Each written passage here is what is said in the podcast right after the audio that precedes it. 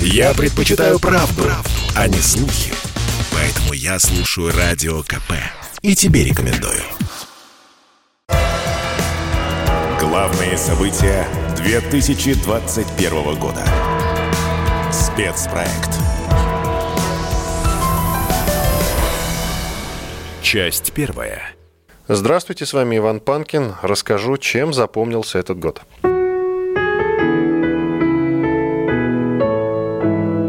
Январь.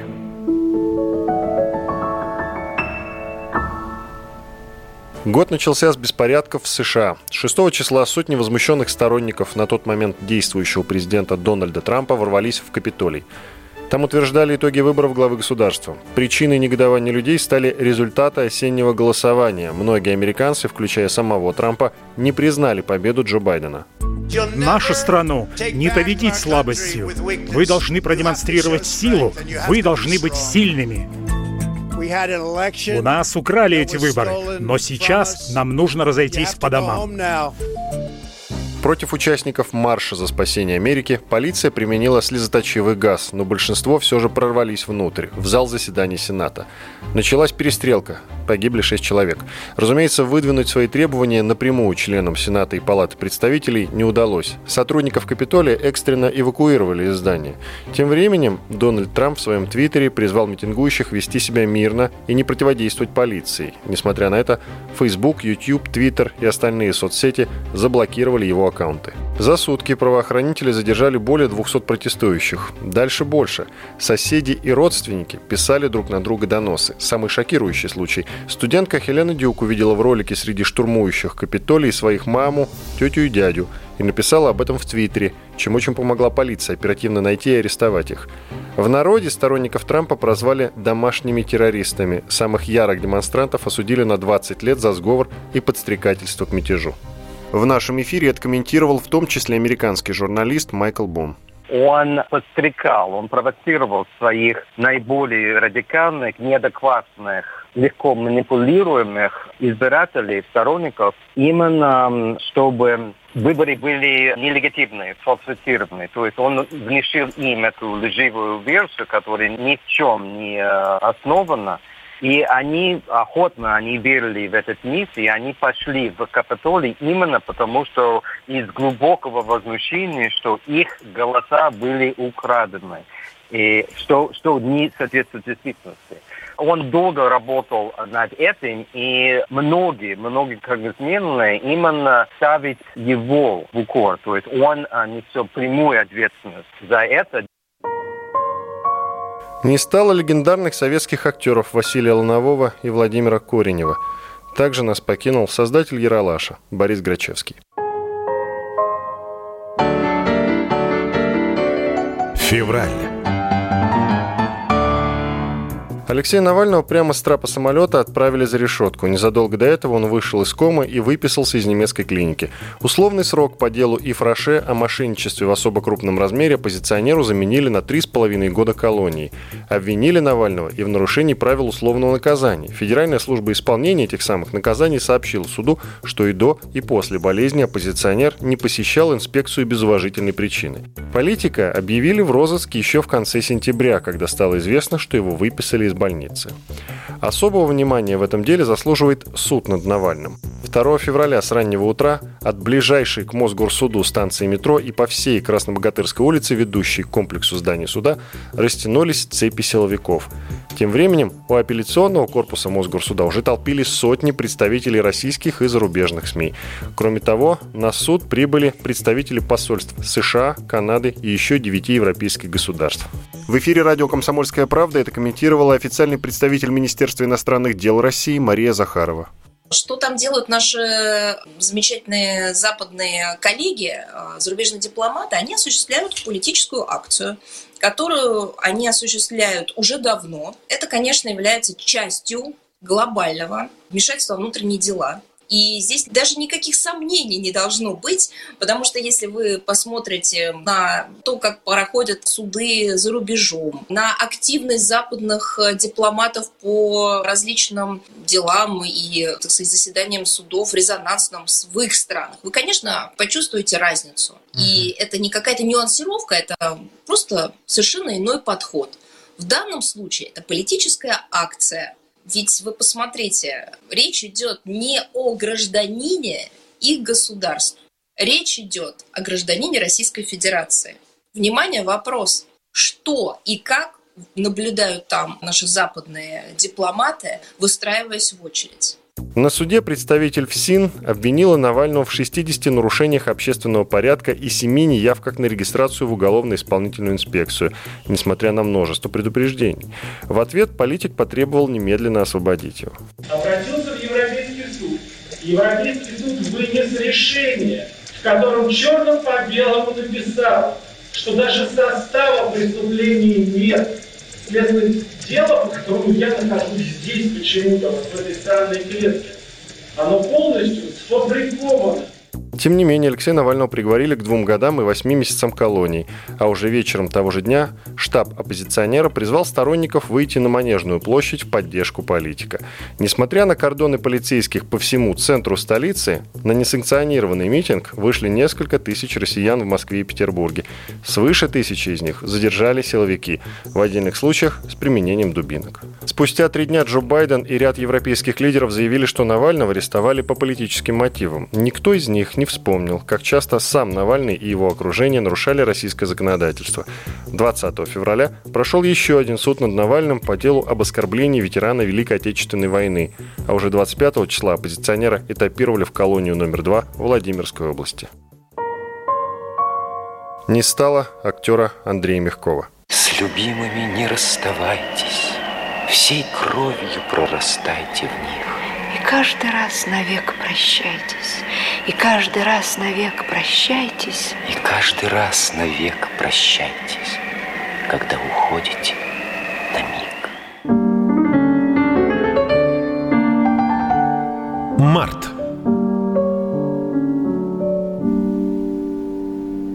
Третьего числа после 17 лет колонии вышел на свободу 70-летний Виктор Мохов, более известный по прозвищу Скопинский маньяк. Мужчину посадили в тюрьму за похищение двух девушек, 17-летней Елены и 14-летней Кати. Мохов держал их в специально оборудованном подвале и насиловал. За три с половиной года заключения одна из пленниц дважды родила от маньяка, а на момент освобождения из бункера была беременна в третий раз. Сколько вы здесь находитесь? С 30 сентября 2000 года. Четыре года вы лежите? Четыре года, да? Вот вы представляете, здесь вот, вот на И никак убежать нельзя вот, было. И ну, мы куда сюда попали вообще очень... Есть жара.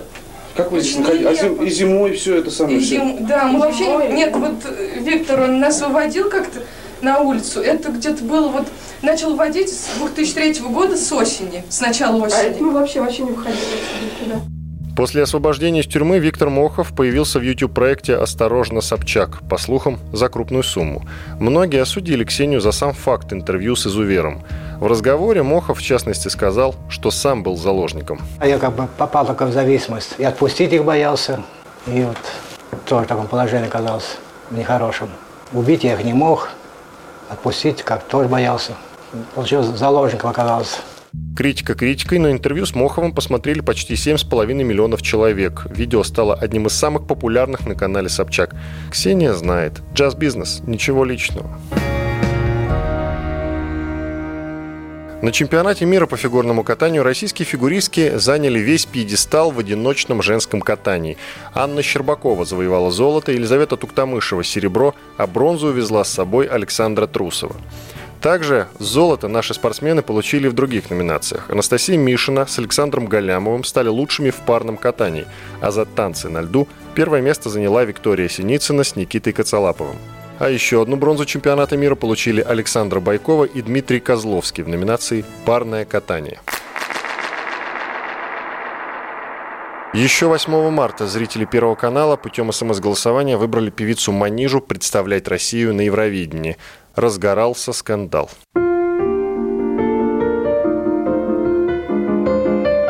Апрель.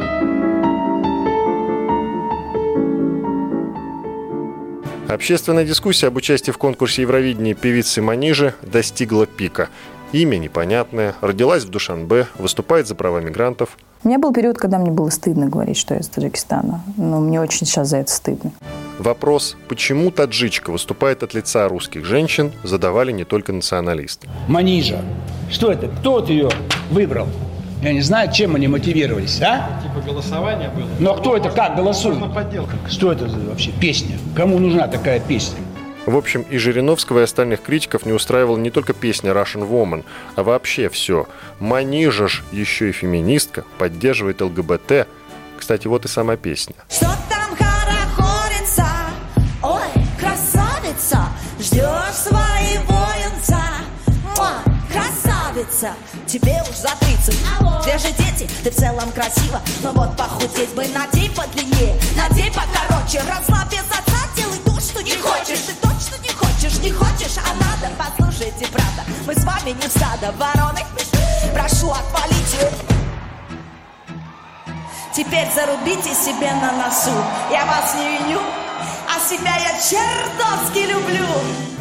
Большинство претензий были к содержанию и отсутствию мелодичности. Композицию критиковали как коллеги по цеху Леонид Агутин, Виктор Дробыш, Сергей Соседов, так и представители религиозной общественности РПЦ и мусульмане, например, имам Московской области Дауд Мухуддинов.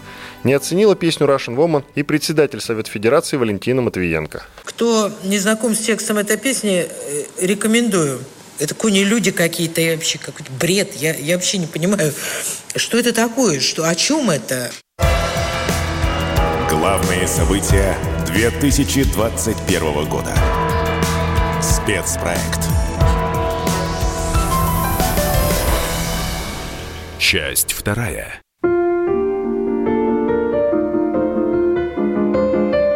Апрель.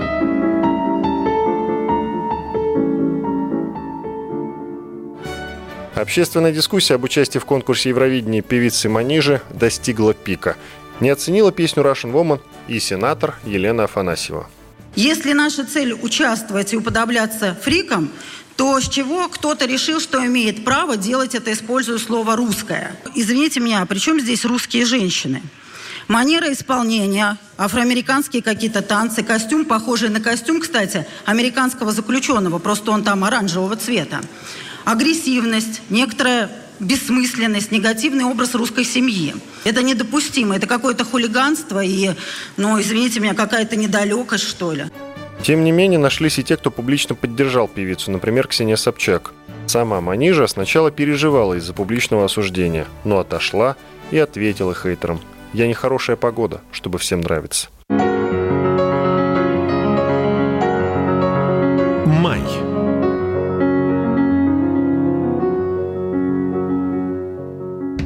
11 числа всю страну потрясла новость из Казани. В гимназию номер 175 зашел вооруженный человек и начал беспорядочную стрельбу. Погибли 9 человек, 7 детей и двое взрослых. Несколько десятков пострадали. Нападавшим оказался бывший ученик этой школы, 19-летний Ильнас Галевиев. Господи, господи, господи, там что-то... Господи, там кто-то стреляет. Сначала он стрелял по окнам, потом зашел в здание, выстрелил в первого попавшегося на пути. Им оказался 62-летний работник по обслуживанию здания. Далее в дело пошла самодельная бомба. После взрыва Ильнас отправился гулять по этажам родной гимназии в поисках жертв. Детей стали запирать в классах, но закрыть успели не все аудитории. Ученики выпрыгивали из окон в надежде спастись. Все это длилось на протяжении 7 минут. Уже в 9 часов 33 минуты прибыл наряд полиции. Неожиданно стрелок вышел на крыльцо и покорно сдался правоохранителям. Вопреки обещанию в соцсетях покончить с собой. Бился Богом, блядь. Просто осознал. Осознал я это не сразу, блядь. Месяца два назад я это осознал, блядь. А в летом у меня начал пробуждаться монстр, блядь. Я нахуй всех начал, блядь, ненавидеть, блядь, конкретно. Я всегда нахуй всех ненавидел, блядь. Но я еще больше нахуй начал ненавидеть, блядь. В Татарстане 12 мая объявили днем траура. На трагедию отреагировал президент Владимир Путин. Он поручил срочно проработать положение об ужесточении правил оборота оружия. Учителя и все сотрудники гимназии в критической ситуации действовали мужественно, героически, в высшей степени профессионально. Спасали детей, как своих родных. Закрывали собой, так, как это сделала совсем юная девушка, учительница английского языка Эльвира Игнатьева. Пожертвовала жизнью ради своих учеников. Знаю, что многие учителя в страшные минуты нападения, когда в здании звучали выстрелы, стояли у входа в классы и были готовы бороться, защищать своих учеников, своих воспитанников. Затем помогали им выбраться из гимназии, укрыться в безопасном месте. Никто не покинул свой пост. Все исполнили свой профессиональный долг и человеческий долг. Я прошу внести предложение о награждении государственными наградами учителей и других сотрудников гимназии. 23 мая – день беспрецедентного в истории гражданской авиации случая. Экипаж, летевшего над Белоруссией лайнера авиакомпании Ryanair, получил сообщение о мине на борту и приземлился в Минске. Причем все это время его сопровождал МиГ-29. После посадки лайнер проверили, и почти все пассажиры отправились в Вильнюс, кроме двоих – россиянки Софьи Сапеги и ее молодого человека, белоруса Романа Протасевича, одного из создателей и главреда телеграм-канала «Нехта», признанного в Беларуси иностранной экстремистской организацией. Обоих задержали. Военкор «Комсомольской правды» Александр Коц анализировал ситуацию. Как к Лукашенко не относись, но он ничего нового такого не, не сделал. Все это было уже до него, и никто не поднимал вой о государственном терроризме. То есть никогда сажали самолет с Эво Моралесом, никогда украинцы под угрозой применения боевой авиации сажали самолет э, как раз белорусской авиакомпании с российским политологом Армером Мартиросяном на борту, который был антимайданщиком Единственное, что его тогда не задержали. То есть тут э, уникальность операции в том, что все-таки был задержан человек, которому белорусские фемиды большие претензии. И мне, кстати, вот этого человека совершенно в этой ситуации не жаль, потому что это был один из главных провокаторов, по указке которого люди выходили на улицы, который управлял ими, манипулировал. Теперь, мне кажется, очень справедливо, что он вместе с этими людьми сядет в тюрьму. Политолог Георгий Бофт комментировал, как нам реагировать на задержание гражданки России. Мы на нее плевать хотели, поскольку наше государство всегда на своих граждан, в общем, так и делало. Однако в данном случае речь идет о статусе великой державы, которая позволяет, чтобы с ее гражданами обращались таким необходительным образом. Поэтому ради чести этой самой державы, то есть нашей, надо эту гражданку немедленно вытребовать у Лукашенко и сказать, чтобы он не занимался ни своими делами. Поймал этого Протасевича и занимайся им, а нашу девушку отдай, пожалуйста, в зад, то есть к нам, на родину. Ну, тем более, что у нас есть всякие соглашения там о взаимной выдаче, и мы скажем, что мы ее тут сами будем уголовно преследовать или расследовать и так далее и тому подобное. Нечего в данном случае церемониться. Все-таки мы не в равных положениях с Минском, чтобы позволять такие унизительные действия по отношению к нашим гражданам. Далее был скандал. Литва и Польша даже возбудили уголовные дела по факту захвата самолета белорусскими спецслужбами. Евросоюз пригрозил Лукашенко санкциями. Евросоюз пригрозил Лукашенко санкциями. После Протасевич публично каялся, отрекался от прошлого. Но на судьбу задержанных это никак не повлияло. Они находятся за решеткой и сегодня.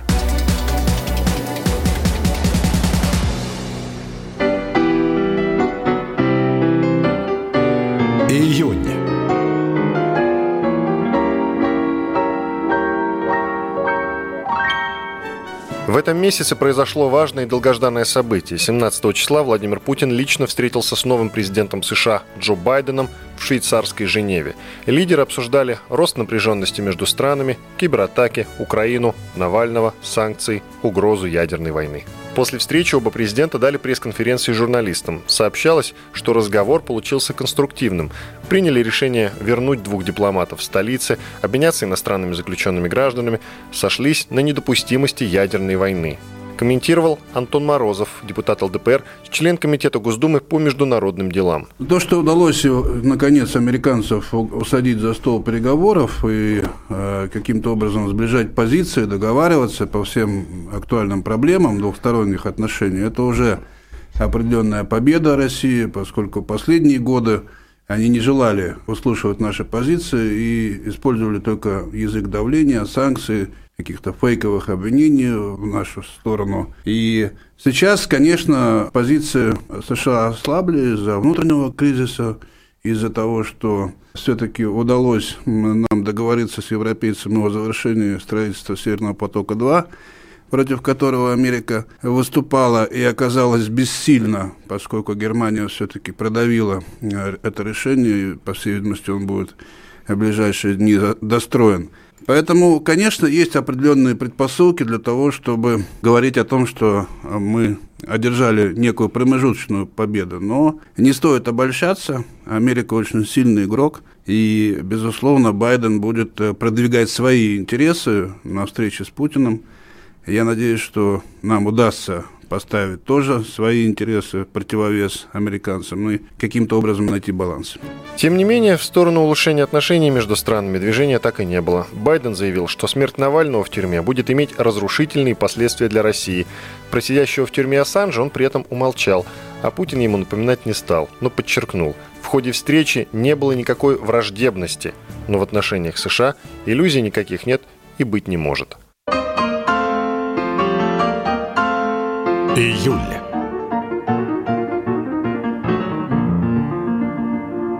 Новость года. Американцы объявили о выводе войск из Афганистана. В Министерстве обороны США решили, что их 20-летняя миссия уже выполнена. Даже продемонстрировали фото последнего американского солдата, покидающего Кабул. Вот только чего конкретно добились Штаты в Афганистане, не очень понятно. Изначально американцы ввели войска как ответ на теракт 11 сентября. Цель была понятной – захватить Бен Ладена. Но война затянулась, а Америка погрязла в ней, как мы уже сказали, на 20 лет.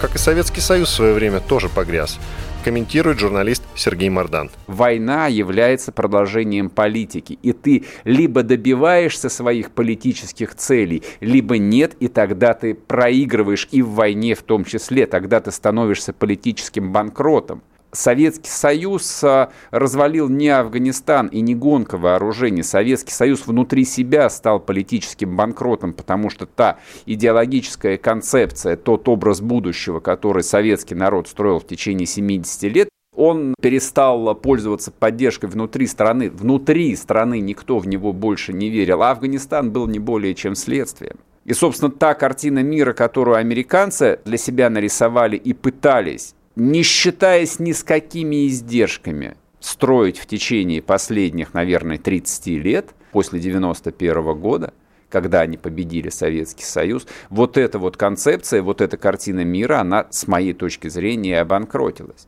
И что, вы правда думаете, что это пройдет бесследно для всех? Ну, очевидно, это не пройдет бесследно для Америки, но нам тут тоже преждевременно было бы радоваться, потому что мы являемся всего лишь одной из планет, которые вокруг этого Солнца вращаются. Главные события 2021 года. Спецпроект. Часть третья. Июль.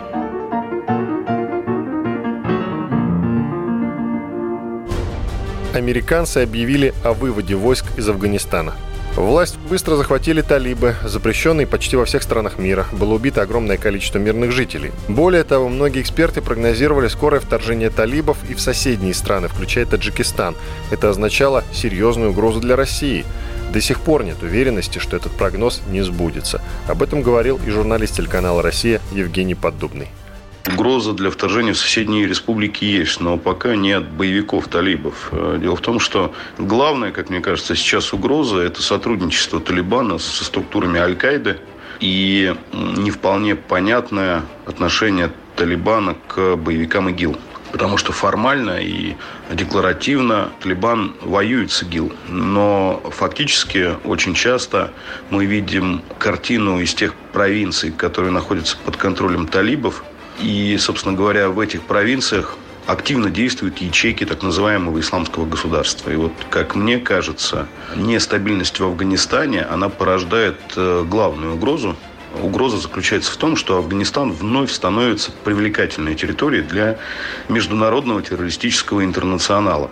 Если у талибов пока нет амбиций и нет планов экспансии в соседние страны, в страны э, нашей Азии, то у боевиков ИГИЛ, у боевиков Аль-Каиды эти планы есть, и они активно вербуют неофитов и в Таджикистане, и в Узбекистане, в Туркмении, и, естественно, нацелены на Россию. И это главная угроза а, для Российской Федерации, которая сейчас исходит из Афганистана. Еще июль стал месяцем апробации QR-кодов в Москве. Их начали выдавать с 25 июня, а уже в июле без QR-кода стало невозможно попасть ни в кафе, ни на массовые мероприятия. Выдавались они только тем, кто сделал прививку от коронавируса, недавно переболел или имеет свежий ПЦР-тест с отрицательным результатом. Московские рестораны оказались на грани вымирания. За три недели июля закрылись 170 заведений общепита. Для сравнения, за весь 2020 год в столице закрылись 208 ресторанов. Возможно, поэтому правительство Москвы внезапно отменило QR-коды. Валерий Карпин стал новым главным тренером сборной России по футболу. 52-летний специалист, в прошлом один из лучших игроков в истории нашей национальной команды. Тренерскую карьеру Карпин начал в 2009 году в «Спартаке». С красно-белыми выиграл два серебра чемпионата России. Затем тренировал испанскую «Мальорку» и «Торпеды» из Армавира. С 2017 возглавлял «Ростов». Из-за поражения хорватам наша сборная не смогла напрямую попасть на чемпионат мира в Катаре. Теперь нам необходимо в стыковых матчах обыграть сначала поляков, а затем победителя пары Швеция-Чехия. Комментирует ведущий программы «Человек и закон» на Первом канале и кинорежиссер Алексей Пиманов. Я к нему замечательно отношусь, э, да прекрасно. Вы понимаете, главный тренер сборной – это все-таки больше психолог, чем человек, который может за три дня, правда, э, подготовить команду средних игроков или там хороших даже игроков, сделать еще лучше игроков, или средних сделать хороших. Так не бывает. Нет, он хороший тренер. Он это доказал и в Ростове доказал. Он хороший тренер. И человек он э, очень правильный, я считаю, и неравнодушный. И мне кажется, что сборная именно такой и нужен. Коротко прогноз на матч с Польшей в марте. Тяжелый вопрос. Но мне кажется, пройдем. А на чемпионат попадем? Если пройдем Польшу, попадем. Не стало актера, режиссера, лауреата премии «Оскар» за фильм «Москва слезам не верит» Владимира Меньшова и музыканта Петра Мамонова.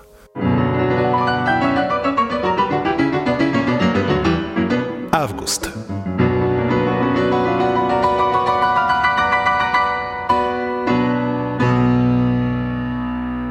17 числа в средствах массовой информации появилась радостная новость. Лесные пожары в Якутии почти затушены. Об этом объявил первый замглавы МЧС Александр Чуприян. Уже не первое лето сибирские леса горят. Кажется, все мы более-менее свыклись с этой новостью. Но в 2021 году пожары достигли небывалых масштабов. По оценкам Greenpeace, общая площадь лесных пожаров составила 3,5 миллионов гектаров. Дым от них распространился по Сибири, дошел до Урала, Хакасии, Ямала, Сахалина. Из-за масштабов пожара глава Якутии Айсен Николаев ввел режим чрезвычайной ситуации.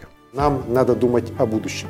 Нашей реальностью становится резкое потепление, засушливость, таяние вечной мерзлоты, а значит сильнейшее изменение всех экосистем. И в этой реальности мы должны учиться жить. Нам надо научиться защищать людей, города и села от природных катаклизмов, научиться защищать природу, беречь нашу тайгу уже в совершенно новых условиях, совершенно новыми методами. Окончательно победить огонь в сибирских лесах помогли только дожди, начавшиеся в середине месяца.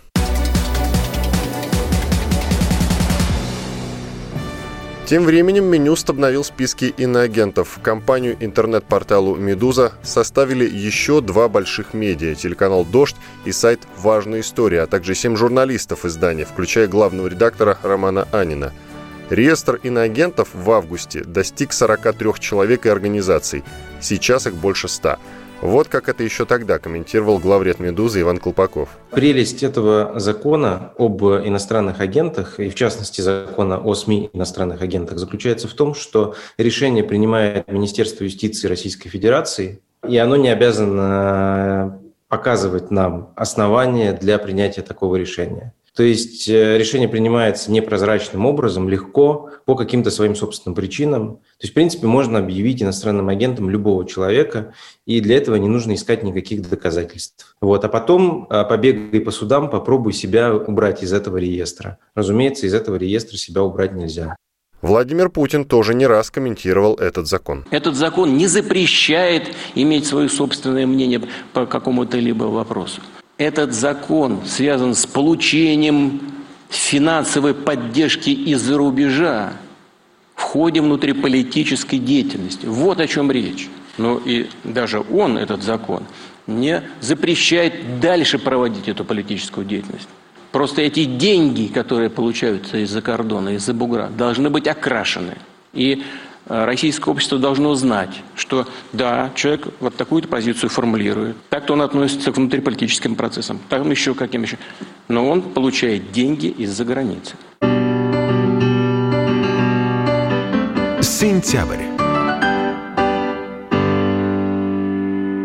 Состоялись выборы в Госдуму. Явка оказалась на удивление высокой. Об этом доложил Владимир Путину глава Центра избиркома Элла Памфилова. Явка выше, чем пять лет назад. 51, сейчас 68%. Частота этой кампании, она превыше всего. Беспрецедентные были атаки, было огромное беспрецедентное желание снести наши выборы, дискредитировать их. Такого уровня напора, интенсивность разного рода атак на наши все ресурсы цифровые а, не было никогда. По итогам выборов в Госдуму восьмого созыва прошли пять партий. «Единая Россия» с рекордными 50%, КПРФ, ЛДПР, «Справедливая Россия», «Патриоты за правду» и новички партия «Новые люди». Руководитель этой фракции Алексей Нечаев рассказывал в нашем эфире, почему она выстрелила. В обществе прямо так очень виден запрос на обновление. У нас подзастыла политическая система. Четыре партии больше 15 лет были в Госдуме одни и те же. С одной и той же повесткой, с одними и теми же людьми. И, конечно, мы, предложив чуть другую повестку и для людей всех возрастов, и очень радикально другую повестку для молодежи, для 20-летних, 30-летних людей. Благодаря нам на выборы пришли те люди, которые вообще не собирались голосовать вот в, этом старом таком раскладе. Вот это первое. Второе, действительно, часть избирателей старых партий тоже к нам так с интересом отнеслось. И э, чем ближе было к выборам, тем больше было интереса. Потому что ну, люди, конечно, все-таки про политику думают ближе к выборам, а так весной, зимой меньше. И вот эта вот идея обновления, идея того, что надо больше вольности дать людям, что люди взрослые, что нужно не им это запрещать, то разрешать, а дать им делать, что они считают нужным, что они считают интересным, дать им возможность самим выбирать свою жизнь, эта идея прямо очень большой отклик нашла. Пермском госуниверситете произошло массовое убийство. Погибли 6 человек, еще 47 получили ранения. Нападавшим оказался студент первого курса Тимур Бекмансуров. Его обезвредили двое сотрудников ДПС – Владимир Макаров и Константин Калинин. Крикнув я им «бросай», молодой человек направил оружие на меня и произвел выстрел, после чего я применил огнестрельное оружие. Молодой человек упал, убрав ружье, патроны и нож в сторону. Начал оказывать ему первую медицинскую помощь. Видеосервис Netflix выложил сериал «Игра в кальмара». Южнокорейский проект сразу стал бить рекорды популярности по просмотрам во всем мире. Новинка при бюджете в 20 миллионов заработала более 900 миллионов долларов. Все это сопровождалось ярыми спорами о качестве проекта и отсутствии логики в поступках многих персонажей. К концу года рекорды по просмотрам были уже у других сериалов, но таких ожесточенных споров они не вызывали. Погиб глава МЧС Евгений Зинчев. Трагедия произошла на учениях в Норильске. Рядом с ним находился кинорежиссер Александр Мельник, который готовился к съемкам документального фильма. Они оба стояли на краю выступа. Режиссер подскользнулся и сорвался в воду, а Зинчев бросился за ним.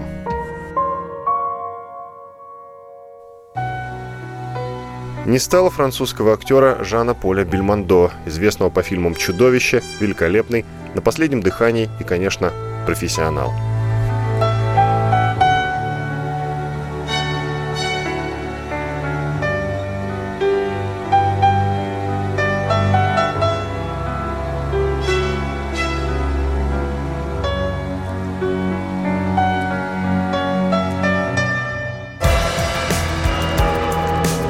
Главные события 2021 года.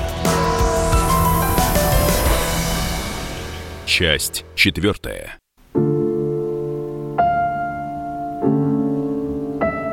Октябрь.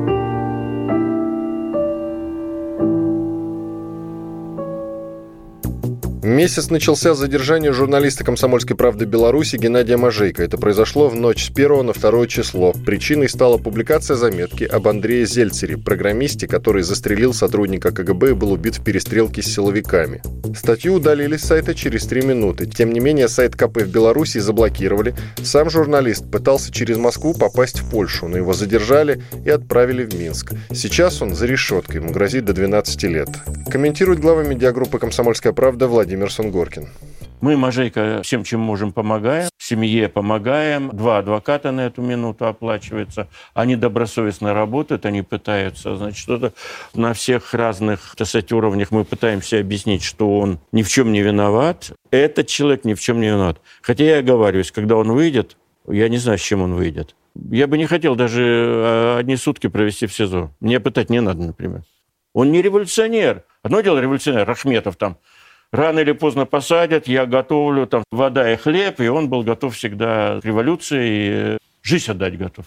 Но когда я не революционер, вы не революционер, он не революционер, тебе хватает за шкирку говорят, все, иди сюда. Это очень страшная вещь. Спустя несколько дней Нобелевский комитет объявил имена лауреатов. Премию мира присудили главному редактору «Новой газеты» Дмитрию Муратову. Общая сумма премии составила чуть больше 40 миллионов рублей. Деньги распределили между организациями, которые выбрали соучастники, так называют читателей, поддерживающих новую газету денежными переводами. Вот как премию комментировал сам новоиспеченный Нобелевский лауреат, главред новый Дмитрий Муратов. Давайте про бабло. Я считаю, что эта премия газета, а не моя. И я не буду получать деньги. Я точно понимаю, что часть из них пойдет для детей больных спинально-мышечной атрофией, часть пойдет в фонд «Подари жизнь», часть пойдет в фонд «Вера», Нюти Федермейстер в хоспис, и какая-то часть пойдет журналистам независимых медиа, которых мочат.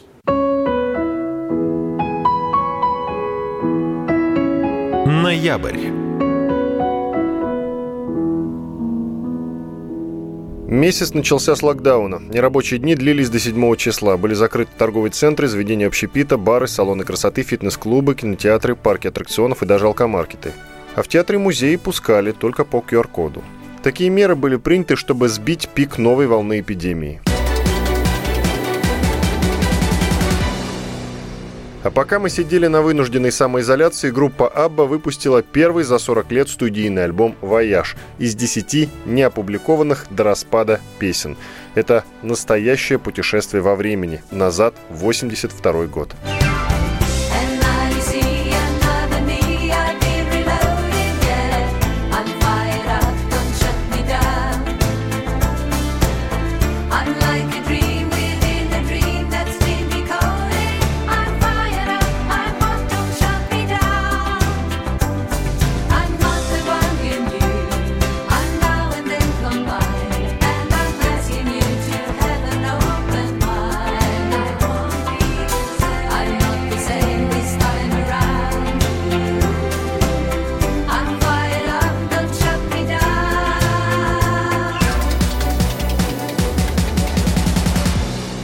Середине месяца обострился миграционный кризис. На границе Беларуси и Польши застряли тысячи беженцев с Ближнего Востока. Все они пытались использовать Беларусь как транзитный пункт в Европу.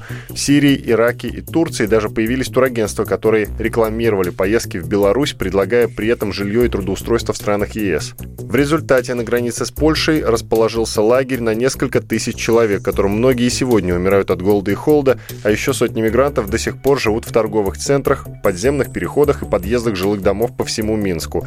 Владимир Путин не раз давал оценку этому миграционному кризису. Как польские силовики ведут себя сегодня на границе. Все же видите интернет, смотрите телевидение.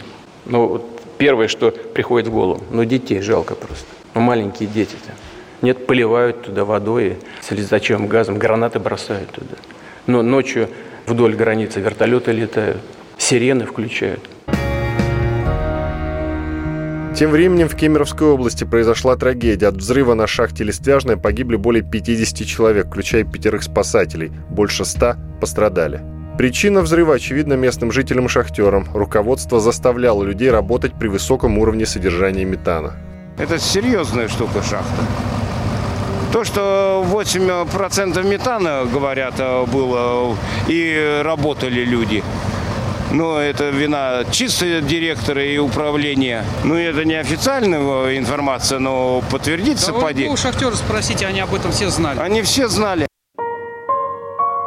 Не стало актеров Валерия Гаркалина, Нин Руслановой и музыканта Александра Градского. В небесах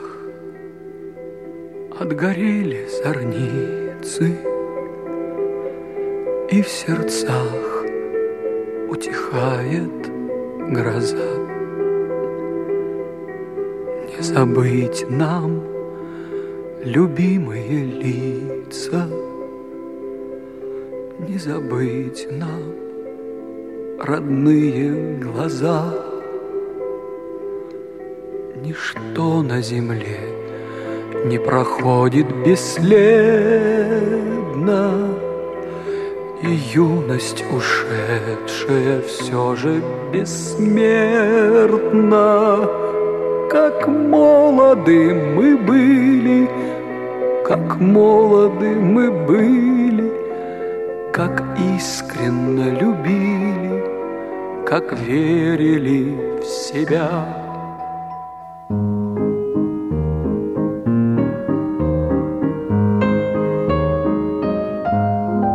Декабрь. Всемирная организация здоровья внесла новый штамм ковида омикрон в список мутаций вируса, вызывающих озабоченность. В этот список попали особо заразные вирусы и те, что приводят к высокой смертности. Появился очередной вариант коронавируса в Южноафриканской республике и стал стремительно распространяться по миру. Разные эксперты предупреждали, что он не смертоноснее предыдущего штамма Дельта, но намного заразнее.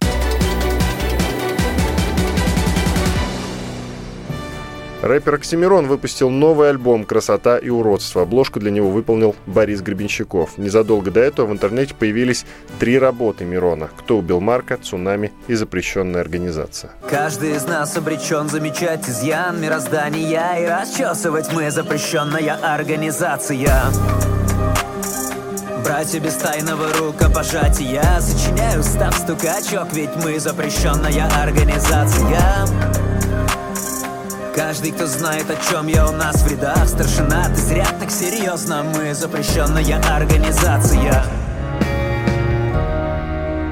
Не стало кинорежиссера Сергея Соловьева и актрисы Нины Ургант.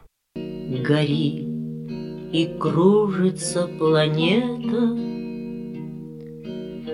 Над нашей родиною дым. И значит, нам нужна одна победа. Одна на всех мы за ценой не постоим.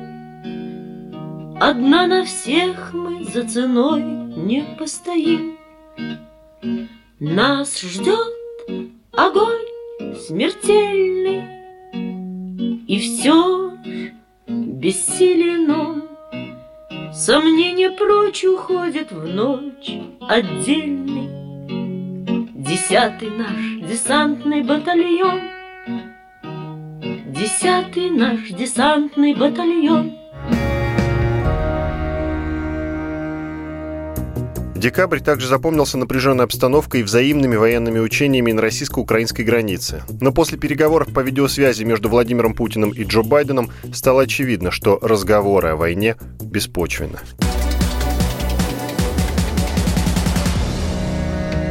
И еще. В декабре в Москве в одном из отделений Центров госуслуг мужчина устроил стрельбу. Погибли два человека, трое пострадали. Среди них маленький ребенок.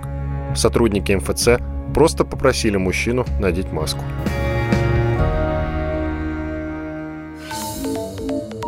Поневоле задаешься вопросом, какая композиция или песня больше всего подходит к пережитому за год. У меня ответ напрашивается сам собой. В этом году, спустя более 20 лет, вышел ремейк известного в 90-е фильма Mortal Kombat «Смертельная битва». В определенном смысле и для многих это знаковое событие. Его основную музыкальную тему, то, что называется саундтреком, я и предлагаю послушать в завершении. С вами был Иван Панкин, и надеюсь, 22 год будет спокойнее.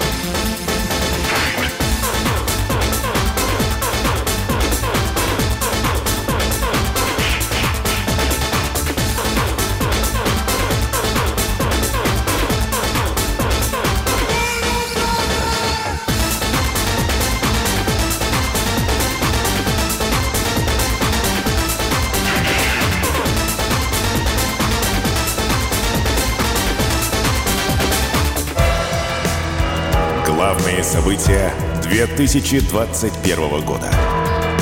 Спецпроект.